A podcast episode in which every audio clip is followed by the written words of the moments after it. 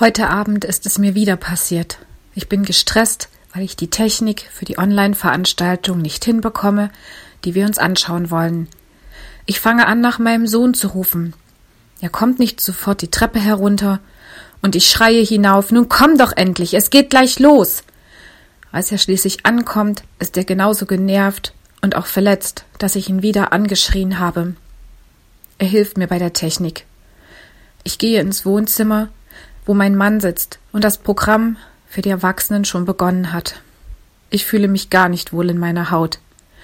Und dann heißt es, dass es heute einen Abend geben soll, in dem schwerpunktmäßig Lieder für Gott gesungen werden. Ich fühle mich überhaupt nicht danach.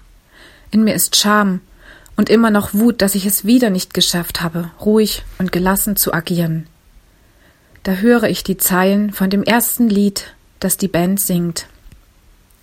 Wir haben dich erlebt, o Gott der Wunder. Nie endet deine Macht. Du hast so viel getan und du wirst noch mehr tun. Du hast alle Kraft. Denn jede Mauer kannst du niederreißen, jeder Berg muss weichen, alles kannst du tun. Jedes Leben kannst du wieder heilen, jedes Herz erreichen. Alles kannst du tun. Die tiefste Nacht wird von dir erhellt Gott der Erweckung.